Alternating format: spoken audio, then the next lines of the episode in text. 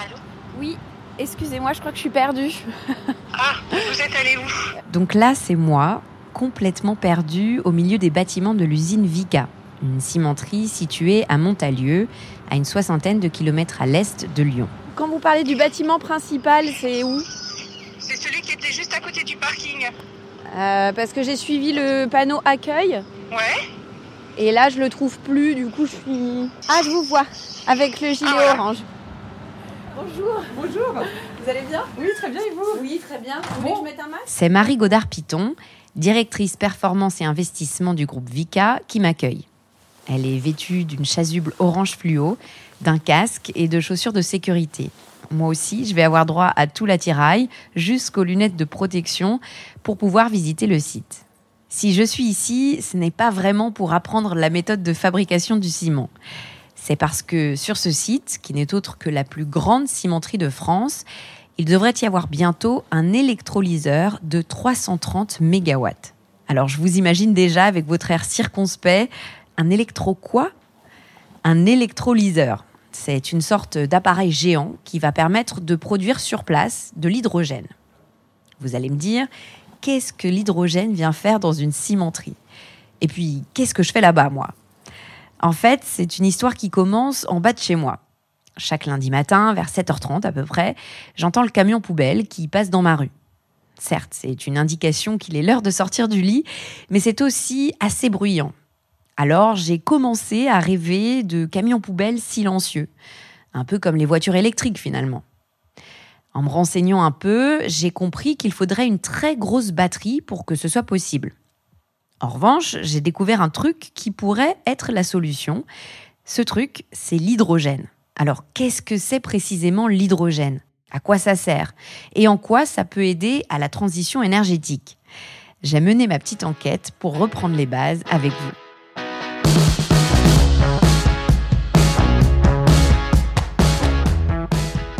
Je m'appelle Camille, vous écoutez le dixième épisode de Watt, le podcast d'EDF qui vous éclaire sur les enjeux de l'énergie. Dans cet épisode, je me demande si l'hydrogène est une solution d'avenir ou simplement un buzz médiatique.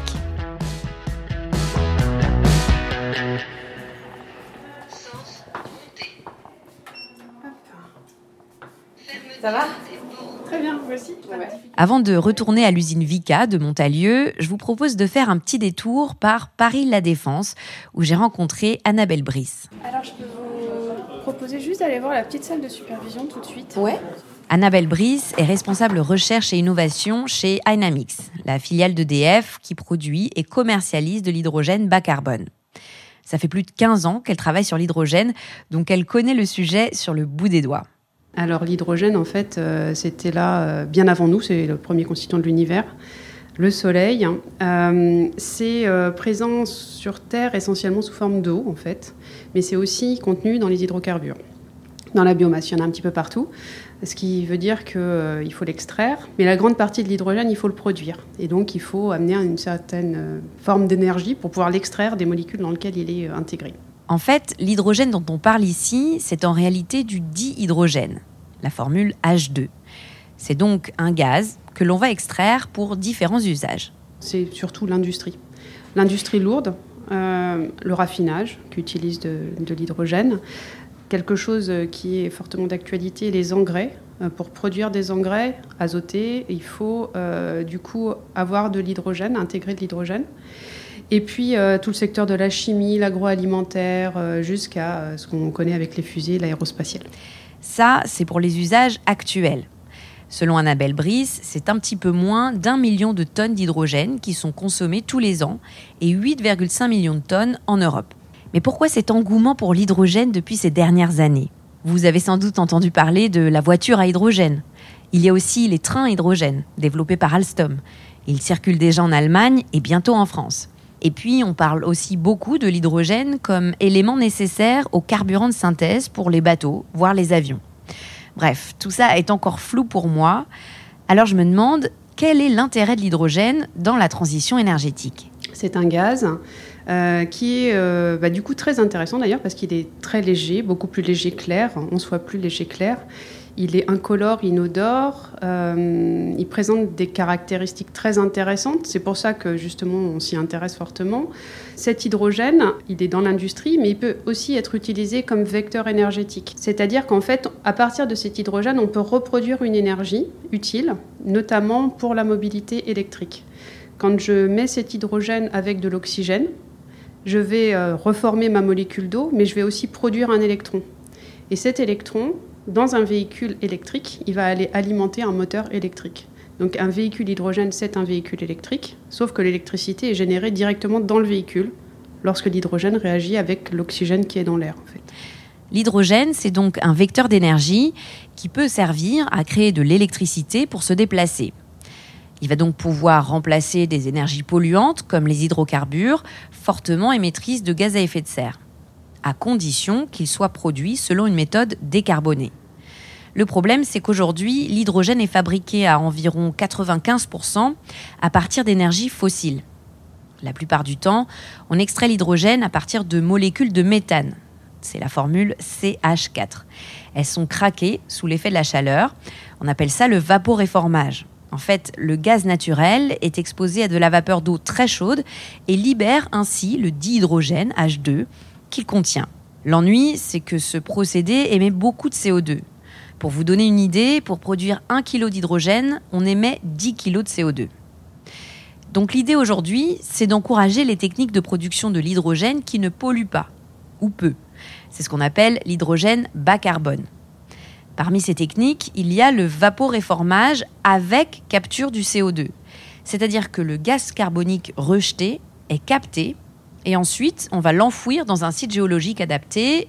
Il ne sera donc pas émis dans l'air. On parle alors d'hydrogène bleu.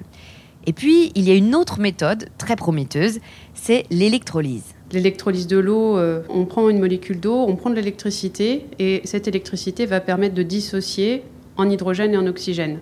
Et le, contenu carbone de cet hydrogène, il va dépendre du contenu carbone de l'électricité que j'ai utilisée. Euh, en France, on est sur un mix électrique très faiblement carboné. Donc du coup, on répond tout de suite aux critères d'hydrogène dit bas carbone. Pour rester sur notre palette de couleurs, on parle alors d'hydrogène vert lorsque l'électricité provient des énergies renouvelables. L'empreinte carbone de l'hydrogène, c'est celle qui est liée à sa production.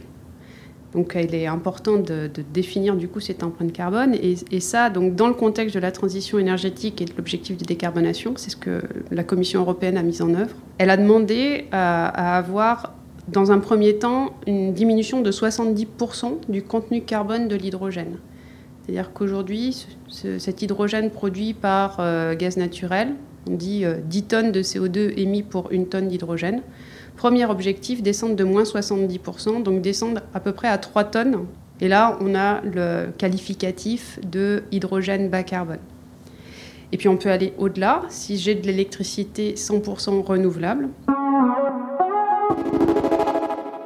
Nous voilà de retour à Montalieu, près de Lyon, chez le cimentier Vica. Maintenant que vous avez compris à quoi sert un électrolyseur, je peux vous parler du projet Innovi un ambitieux projet de captage de CO2 et de production d'hydrogène. Ce qu'il faut comprendre, c'est qu'un secteur comme l'industrie du ciment, en France, émet à peu près 1,8 à 1,9% du total des émissions de CO2. On parle de 620 kg de CO2 émis par tonne de ciment produit. Le groupe Vica, lui, en vend 28 millions de tonnes chaque année. Je vous laisse faire le calcul. Du coup, un projet comme Innovi est absolument stratégique dans la course à la neutralité carbone. À l'échelle de l'usine de Montalieu, c'est 40% des émissions de CO2 qui seront captées et valorisées, mais à l'échelle globale, avec la réutilisation du CO2, c'est, selon Marie Godard-Piton, un demi-million de tonnes de CO2 en moins qui seront émises chaque année. Alors le projet Innovi, bah déjà c'est un projet exceptionnel par sa taille parce qu'il prévoit l'installation d'un électrolyseur de 330 MW sur ce site de Montalieu euh, et la production de plus de 200 000 tonnes de méthanol par an. Le principe, c'est de capter le CO2, de le purifier, de produire en parallèle de l'hydrogène par électrolyse et ensuite de combiner CO2 et hydrogène pour produire du méthanol. Et ce méthanol est destiné à alimenter donc soit la mobilité, donc ça peut être le transport maritime, ça peut être le transport même aérien, parce que il y a des, des technologies qui permettent de faire du kérosène à partir de méthanol. il peut aussi alimenter la chimie comme molécule de base pour ensuite produire tout un tas de dérivés. Il peut aussi permettre de faire des, des biocarburants pour le transport terrestre. Donc voilà, les possibilités du méthanol sont vraiment euh, très larges et ce sera un produit euh, décarboné parce que euh, obtenu grâce à de la valorisation de CO2 fatal industriel. Le CO2 fatal dont parle Marie Godard-Piton, c'est du dioxyde de carbone qui est émis par l'activité même de fabrication du ciment. Donc au bout, sur la droite, là, on a la tuyère principale, c'est-à-dire le brûleur principal qui va avoir une flamme à 2000 degrés et qui va permettre de cuire euh, ces matériaux. Euh, c'est un peu comme si on reproduisait l'intérieur d'un volcan dans ce tube rotatif. La, matière est en fusion, elle est euh, liquide. Lorsque Marie Godard-Piton m'explique le procédé, nous sommes postés devant des installations massives. Et je comprends bien que toute cette chaleur et cette combustion de matière ne peuvent se faire sans émettre du CO2. Le principe du projet Innovi, c'est de valoriser ce CO2, inévitablement émis, et de le combiner à de l'hydrogène pour créer une molécule de synthèse qui servira ensuite à d'autres usages. Mais en y réfléchissant bien, il me vient une question que je pose alors à Annabelle Brice. Juste sur, cet exemple de Vika, moi, il y a quelque chose qui m'interroge. Donc, effectivement, il y a un, CO2 fatal qui est, euh, qui est émis par euh, cette euh, cimenterie. Il est récupéré pour produire un carburant, mais ce carburant, en étant euh, utilisé, euh, va lui aussi émettre euh, du CO2. C'est-à-dire qu'on règle le problème de moitié, on ne le règle pas tout à fait. De, moitié, c'est bien ça, mais en fait, on vient rajouter, on vient rajouter une vie au carbone. Donc, on, alors c'est encore en, en, cours de réglementation, toute cette, toute cette notion de donner une seconde vie au carbone. Mais euh, certes, on, règle le problème partiellement, mais ça veut dire qu'aussi, on n'a pas été euh, pompé dans les nappes, nappes d'hydrocarbures pendant cette période d'utilisation. Euh, donc, donc c'est quand même intéressant. Et puis, l'autre avantage de l'électrolyse et d'un projet comme Innovi, c'est que ça favorise les systèmes courts. C'est-à-dire qu'on va produire de l'hydrogène directement là où on en a besoin l'électrolyse du fait que l'électron arrive via le réseau, on va dire, euh, directement sur le site du consommateur. On est plutôt sur des modèles décentralisés de plus petite puissance, avec cette notion d'écosystème. C'est quelque chose qui revient, je pense, beaucoup, euh, notamment en France. Hein. Les écosystèmes hydrogènes, c'est je positionne ma production et puis je viens développer mes usages autour de la production. Et je suis plus sur un système très centralisé plutôt basé sur les hydrocarbures, où là j'ai un gros site et puis je dois aller faire des circuits logistiques très longs pour alimenter mes, mes consommateurs. Aujourd'hui, la filière hydrogène en France n'en est qu'à ses débuts, mais elle est en train de s'organiser pour s'industrialiser.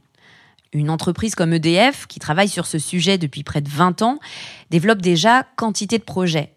Des projets de mobilité, comme la station de recharge d'Auxerre, qui alimente en hydrogène les bus de la collectivité jusqu'à des projets industriels de grande envergure, comme le projet Innovi au sein de l'entreprise Vika, ou encore le projet Westküste dans une raffinerie en Allemagne.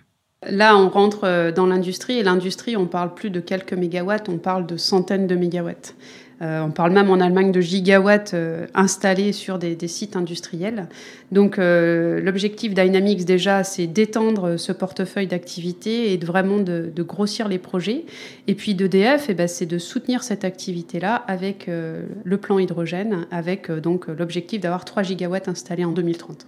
Pour vous donner une idée, 3 gigawatts d'électrolyse dans le monde permettront d'économiser à peu près 3 millions de tonnes de CO2 par an.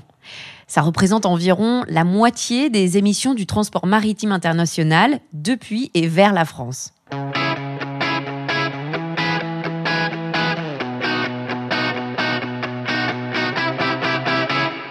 Je vous vois déjà ouvrir les mains pleines d'espoir, l'air de dire Eh ben voilà, l'hydrogène est l'énergie du futur, il n'y a plus qu'à. Mais vous vous doutez bien qu'il y a quelques petits bémols. Par exemple, le rendement. Le rendement énergétique, c'est euh, par exemple mon électrolyse, combien je consomme d'électricité pour produire un kilogramme d'hydrogène. Et donc aujourd'hui, on est sur des rendements de l'ordre de 70%. Donc j'ai une perte à chaque fois. Hein. Et puis ensuite, quand je vais devoir le conditionner, donc le comprimer, ça va me demander de l'énergie. Donc c'est aussi quelque part une perte énergétique. Donc euh, on est de l'ordre de 2 kWh euh, d'énergie par kilogramme d'hydrogène pour le comprimer. Et donc je vais enchaîner production, conditionnement, usage. Un véhicule à pile à combustible, la pile à combustible, elle a un rendement de 50%. Donc, euh, en général, effectivement, on arrive sur des rendements de chaîne pour la mobilité qui vont être de l'ordre de 35%. Il y a aussi la question du stockage de l'hydrogène. Effectivement, il faut euh, dépenser un peu d'énergie pour le conditionner, mais il y a plein de sortes de conditionnements possibles. Donc, il peut être gazeux et comprimé, il peut être liquide avec de la liquéfaction, il peut être euh, stocké dans des matériaux solides avec euh, ce qui s'appelle des hydrures métalliques. Donc, en fait, il y a vraiment plein de solutions de stockage, toutes encore largement en développement. Hein. on n'a pas encore atteint le maximum des capacités de la science. Et, euh, et puis le, fait qu'on puisse aussi le stocker, alors c'est sur du plus long terme, hein, mais euh, dans des stockages géologiques. Il y a beaucoup de recherches actuellement sur euh, des stockages souterrains en cavité saline, par exemple, pour des gros stockages massifs tels qu'on le fait aujourd'hui avec le gaz naturel. Autre limite que j'ai souvent lue au cours de mes recherches, c'est sa dangerosité. L'hydrogène est un gaz inflammable qui ne peut donc pas convenir à tous les usages ni à tous les équipements et dont l'utilisation doit être encadrée par des conditions de sécurité très strictes. Et puis, il y a un point non négligeable, c'est le coût de toutes ces technologies. Par exemple, la production d'hydrogène décarboné coûte aujourd'hui 3 à 4 fois plus cher que l'hydrogène d'origine fossile, que l'on estime entre 1,5 à 2 euros le kilo. Il y a des baisses de coûts, on sait qu'il y en aura mais faut pas absolument vouloir faire euh, comme euh, j'entends beaucoup, euh, ça sera la même courbe d'apprentissage que sur le PV, c'est-à-dire que ça va s'écrouler, le prix des batteries aussi, ça va s'écrouler sur l'hydrogène. Ça, faut être très vigilant parce que peut-être, mais on ne sait pas quand. Ça va dépendre beaucoup du marché qui va se mettre en place. Et donc, il ne faut pas tout de suite penser dans 30 ans à combien sera l'hydrogène. Il faut voir aujourd'hui combien il est, qu'est-ce que j'accepte, qu'est-ce qui est viable pour la société aujourd'hui, comment je le développe avec ce que ça me coûte aujourd'hui. Il faut du temps pour développer des, technologies et développer un marché, quoi. Il faut accepter ça. si je résume, l'hydrogène bas carbone, donc produit à partir d'un mix électrique bas carbone, est un atout considérable dans la course à la neutralité carbone. Quand on sait qu'en France, près d'un tiers des émissions de gaz à effet de serre proviennent des transports, le développement de la mobilité, associant l'hydrogène, offre déjà une piste sérieuse. Idem pour décarboner l'industrie, secteur lui aussi très émetteur de CO2. En effet, le développement de l'électrolyse, à défaut du vaporéformage, va permettre de réduire les émissions carbone des industries consommatrices d'hydrogène, toujours à condition d'utiliser l'électricité décarbonée. Pour autant, comme le disait Annabelle Brice, il faut se méfier des effets d'annonce. Le tout d'hydrogène n'est pas la solution miracle au réchauffement climatique. D'ailleurs, le tout n'est jamais la bonne solution c'est la complémentarité de l'hydrogène bas carbone comme vecteur énergétique et l'électrification des usages, comme par exemple les batteries pour les voitures électriques, qui nous permettront d'atteindre nos objectifs et de réduire la dépendance de notre économie aux énergies fossiles, avec bien sûr en parallèle la sobriété énergétique.